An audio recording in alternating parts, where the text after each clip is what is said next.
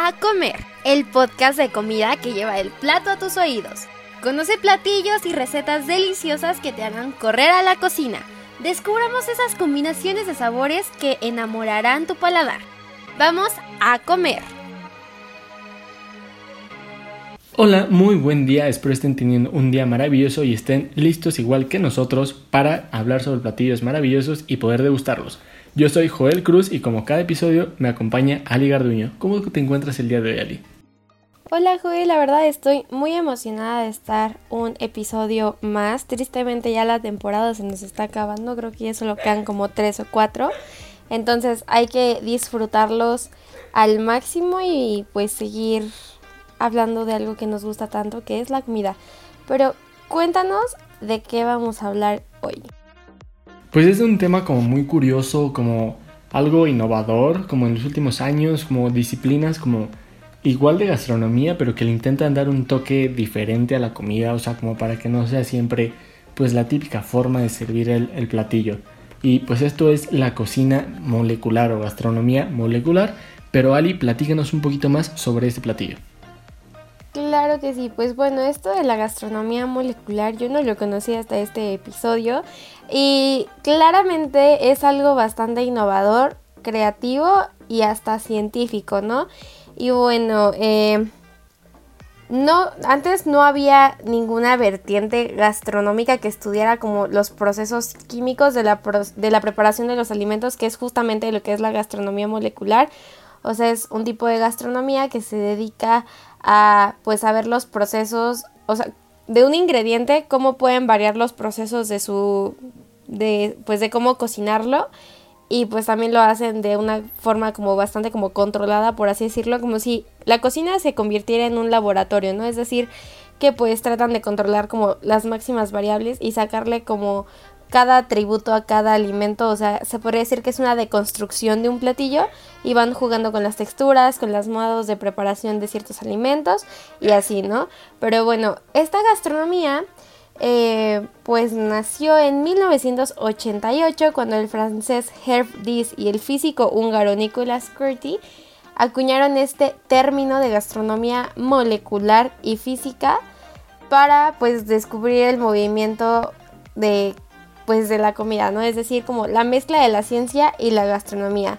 Ya finalmente en 1992 se utilizó este nombre para algunos talleres que juntaban científicos y, y cocineros. Y pues así fue como se juntó la ciencia y la cocina, algo que creo que muchos no hubiéramos pensado. Joel, ¿tú hubieras pensado que a alguien se le ocurriera esto? ¿A ti se te hubiera ocurrido? Pues como dices, la verdad es algo como muy innovador y si es como, o sea, no sé, por ejemplo, si yo iba a servir un mango, pues la verdad se me hubiera ocurrido nada más ponerlo en cuadritos o a lo mejor en circulitos o en un jugo de mango o algo así, pero como que no, no se me hubiera ocurrido así como, como otras formas más extrañas, o sea, por ejemplo, o sea, por lo que sé un poco es como desintegrar un poco el, platillo, eh, o bueno, el ingrediente o algo así, para reintegrarlo como en, en uno nuevo, bueno, de, de otra forma pues es como un principio de deconstrucción, o sea, por ejemplo, los deshace y los presenta de una manera diferente, como dando una experiencia diferente al, paladar. O sea, por ejemplo, creo que algo que todos hemos visto y como que conocemos son como estas bolitas de sabores, o sea, que tienen como un líquido, liquidito adentro que es como plástico afuera. Este, y por ejemplo, ahí es como es muy común como probarlos en frutas y bueno, bueno, son de frutas y en bebidas. O sea, por ejemplo, pues tú esperarías que la esencia de mango, ah, pues solamente te la sirven ahí ya, ¿no? Pero no, no como bolitas o cosas así. Y pues eso es como algo de lo básico y muy común justamente de la... de la... ¿cómo se llama? gastronomía molecular y bueno justamente esta técnica que les menciono es llamada esferificación y pues consiste como en transformar los alimentos líquidos en esferas semisólidas y pues como que existe este resultado a medio camino entre una fase líquida y medio sólido y pues que al final queda como una esfera. ¿Tú las conocías, Ali? No, la verdad no tenía idea, pero se me hace bastante interesante pues todas estas técnicas, porque bueno, estuve leyendo que al final de cuentas el objetivo de, de esto es sí, conocer como más propiedades y más formas de hacer los alimentos, pero principalmente es para hacer como investigaciones sobre pues justo la composición también molecular de, de los alimentos y cómo esto puede pues tener ciertos beneficios, ciertas distintas técnicas y cosas así. Entonces creo que es algo que, que, se me hace bastante interesante y pues que es interesante conocer, ¿no? Porque pues creo que muchos no teníamos ni idea. Pero bueno, otro de los procesos que ocupa la cocina molecular se llama pulverización que pues es técnicamente que eh, pues bueno, digamos que la mayoría de los polvos se, elaboran moliendo alimentos, ¿no? Sólidos, obviamente. Y bueno, em, se le agrega como ciertos aditivos. por ejemplo, se llama maltodextrina, que es un aditivo que ayuda a que, pues como ciertas cositas se puedan espolvorear en cualquier preparación. O sea, este aditivo ayuda a que se puedan hacer pues polvito. Entonces así es como forma en la que también han hecho ciertos platillos, pues pulverizando cosas para justo presentarlo de otra forma, ¿no? O sea, se me, no sé, poniéndome creativa, yo creo que no se podría, imagínate que ocuparan eso así de, pues vamos a hacer polvito, un pambazo, ¿no? O sea, o sea, creo que estaría como muy chistoso que te digan como, ay, pues este es polvito de pambazo. Pero creo que es algo muy interesante, ¿no? Por ejemplo, eh, en, o sea, como que en otros restaurantes suelen llamarle como tierrita o cosas así, cosas que espolvorean y justo hacen de distintas cosas, o sea, pueden, obviamente usualmente son como chiles, este, especias o cosas así, pero bueno, este tipo de cocina pues busca ir más allá de solo como lo que solemos conocer que se pulveriza, ¿no? Pero, Joel, ¿tú conoces alguna otra? Sí, conozco otras, eh, por ejemplo hay una que se llama, o sea, como de aire o espuma, y pues es justamente, ¿no? Como hacer aire o espuma en los platillos. O sea, pero pues hay como diferentes tipos, ¿no? Como espesa, fluida, líquida. Y pues ya dependiendo como de la, de la densidad del platillo, o sea, del ingrediente original, este pues será como un poco el, resultado. O sea, y pues para realizar esto eh, se usa la lecitina de, de soya, que, bueno, un poco científico esto, es un fosfolípido, eh, pues que se encuentran en algunos alimentos como los huevos y la soya y pues se utiliza en la cocina pues para como para emulsionar como para inflar y, pues dar justamente esa consistencia espumosa. O sea por ejemplo en chocolate o azúcar. Y por ejemplo si alguna vez ustedes baten la clara de un huevo así la meten a la batidora eh, se va a empezar a hacer espuma espuma espuma espuma espuma y mucha espuma. Entonces justamente eso es como se usa la lecitina para poderlo integrar en otros, pues, en otros ingredientes. Y, no sé, es muy curioso. Alguna vez intentenlo, lo pueden probar en sus casas. Este, la clara meten en la batidora y se hace espumoso. Y eso también lo pueden cocer y le da como un toque diferente al huevo. Pero bueno, o sea, eso está cool, por ejemplo, porque pueden hacer espumas de yogur, de espuma de alguna verdura, de alguna fruta. Y como decía Ali, hasta de a lo mejor algún pambazo aunque no sé cómo se, podría hacer eso, pero lo que sí he visto, por ejemplo, es como una espuma de carne. A lo mejor no es como tal la propia carne, pero como especie de jugo de carne. Entonces, eso le da como un toque diferente a la, comida. O sea, es como tomas un poquito de pues de esto para combinarlo con otra cosa y al final creo que igual una parte clave en la cocina molecular como que es integrar todos los ingredientes. O sea, si te ponen así una bolita de pues de un sabor y ahorita lo que mencionaba y un poquito de tierra de pamazo y un poquito de de espuma de betabel o algo así lo integras y a lo mejor sabe diferente pues es como justamente esa idea de integrar no sé si alguna vez vieron ratatouille pero pues es como poder integrar todos los, los ingredientes para saborearlo todo en un bocado ¿tú conoces alguna otra técnica o curiosidad Ali?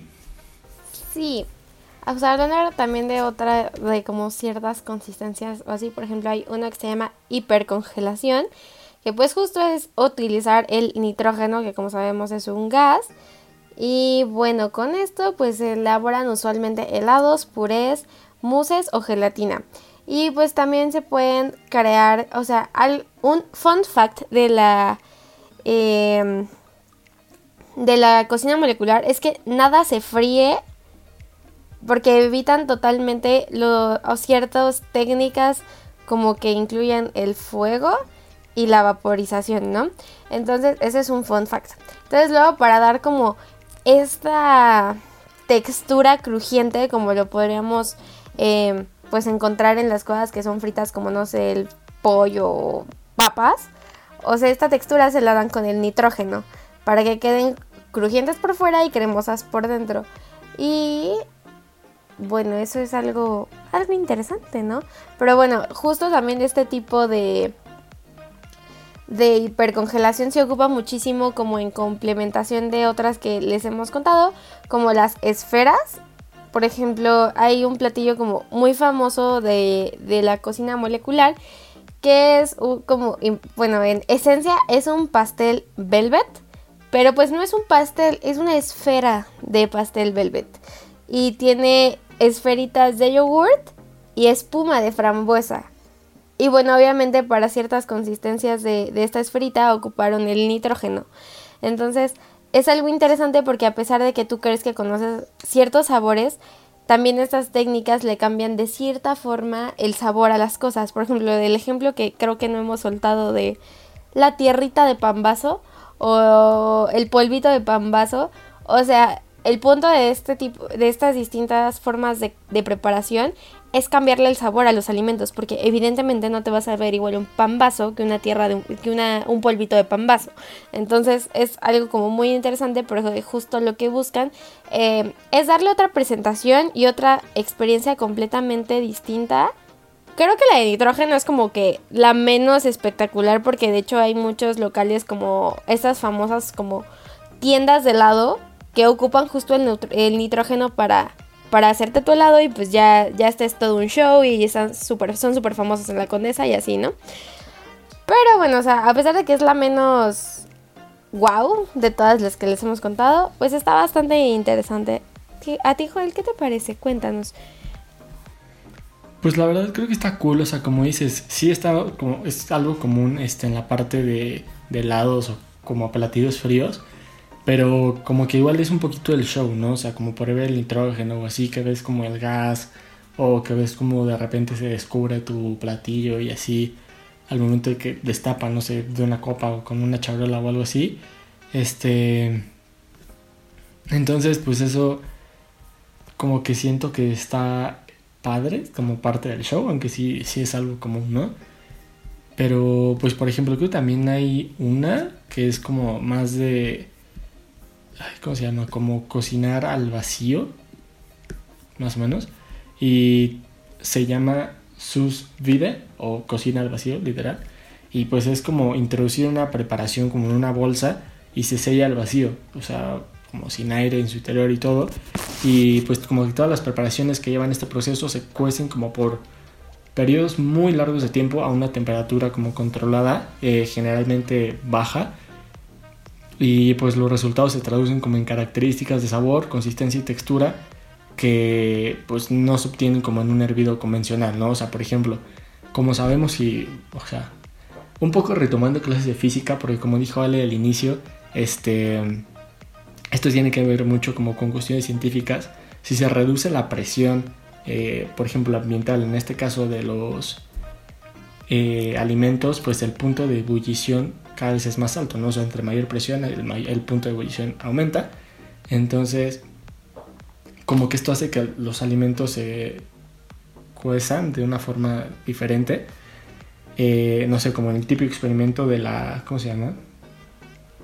Ay, con esta con la que te inyectan, se me, fue la, la, palabra. La jeringa, la jeringa, la jeringa. Este, de que por ejemplo ponen agua y pues le tapan del otro lado, jalan y pues se queda el vacío y pues empiezan a ver burbujitas. Por la poca presión pues empieza a hacer ebullición el agua, ¿no? O sea, empieza a hervir ahí dentro. Este, justamente pues esto es como cómo preparan este tipo de, comida y como que es diferente a un hervido normal, ¿no? ¿Tú has probado comida así, No, o si lo he hecho, la verdad es que no tengo idea, te soy sincera.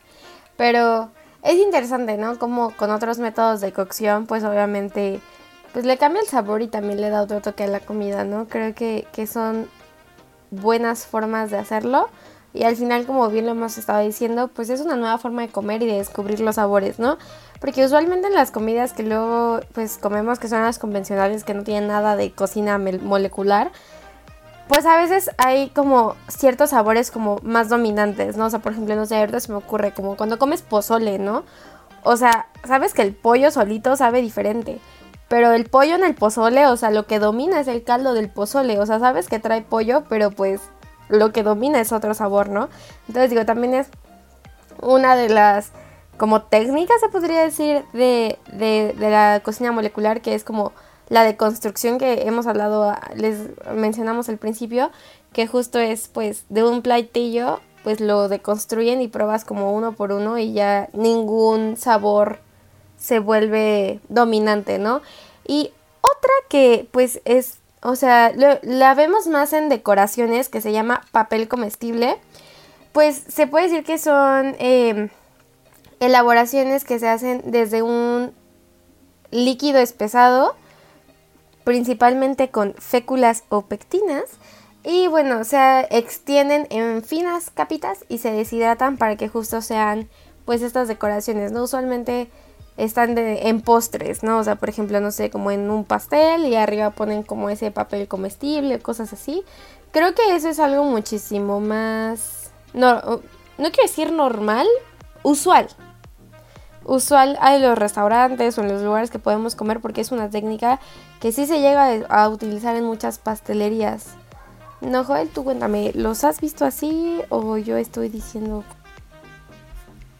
este, no, sí, sí los he visto y creo que sí es algo pues más común, pero sí, como dices, o sea, es algo que, no sé, antes 10, 15 años no se veía, pero pues como que se ha innovando poco a poquito en la comida y pues como principalmente ya no solamente es como eh, enamorar para dar, sino en este caso también a la vista, como pues muchos dicen como del amor, del, sí, ¿no? Que de, de la vista nace el amor, este entonces, pues ya si lo ves como de forma diferente y bonita, pues ya dices, oh, pues tal vez esté rico, ¿no? Y como que se te antoja más y es como un poquito más de, eso.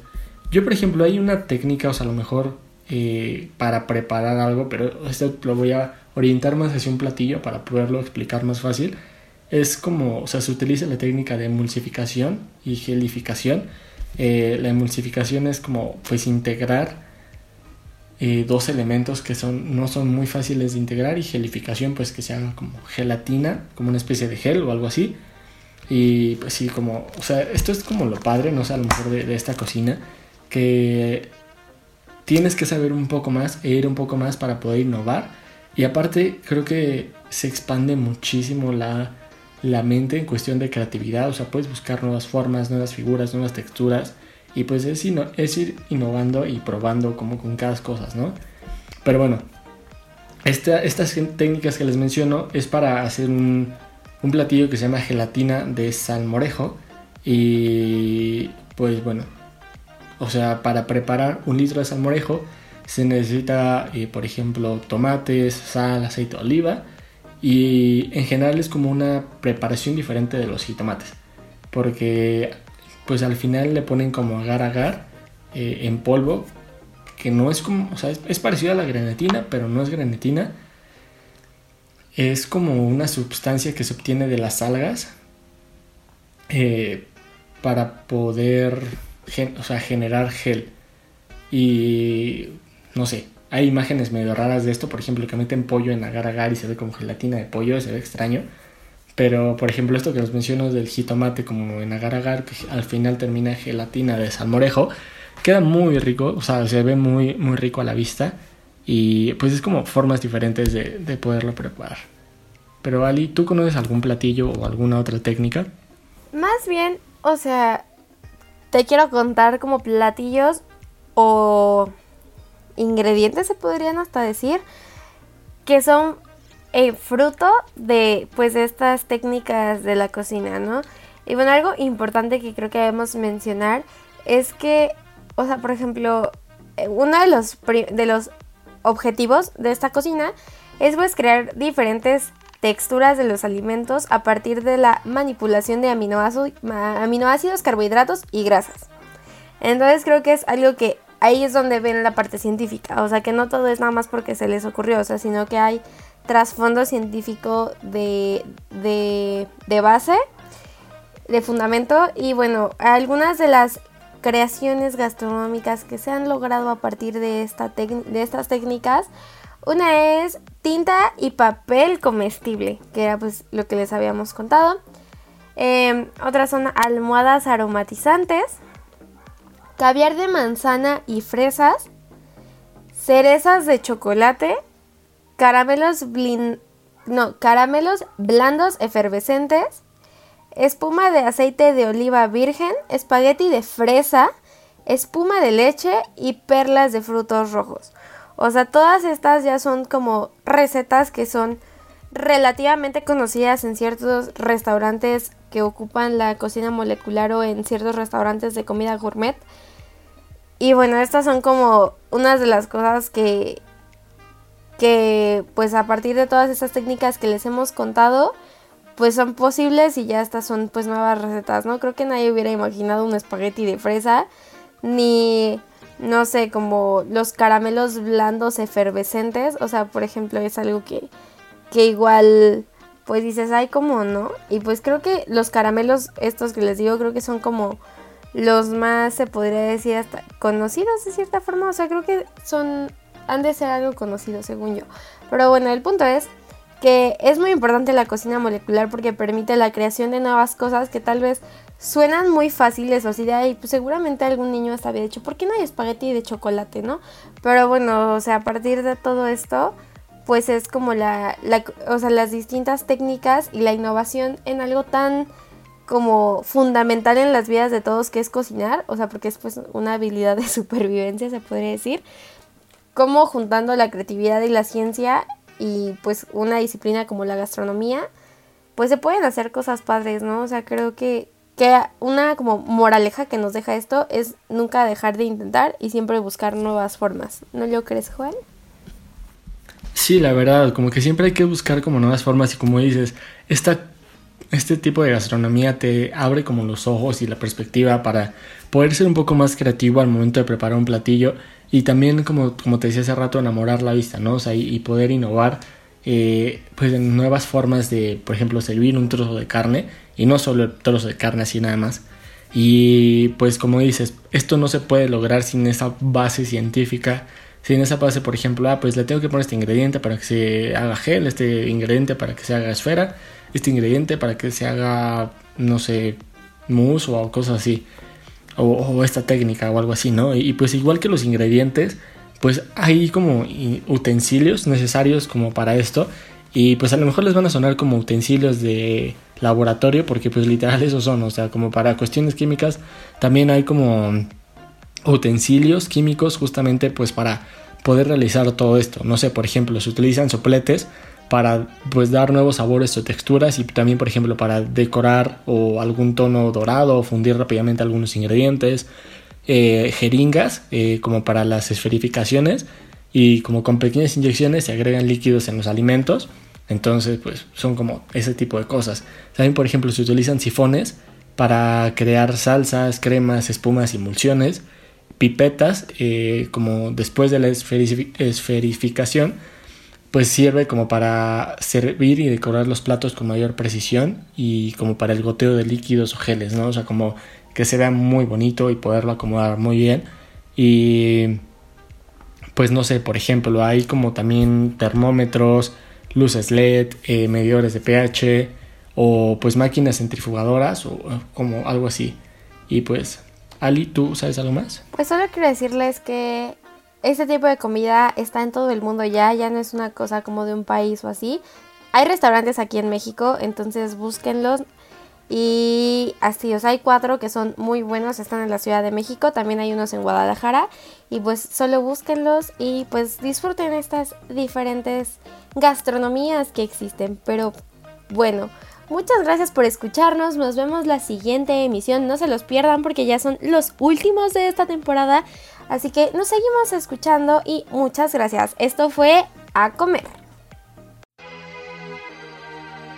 Es hora de levantar la mesa. Si quieres seguir deleitando tus oídos y conocer más sobre el sazón y el sabor, acompáñenos en el siguiente llamado a comer.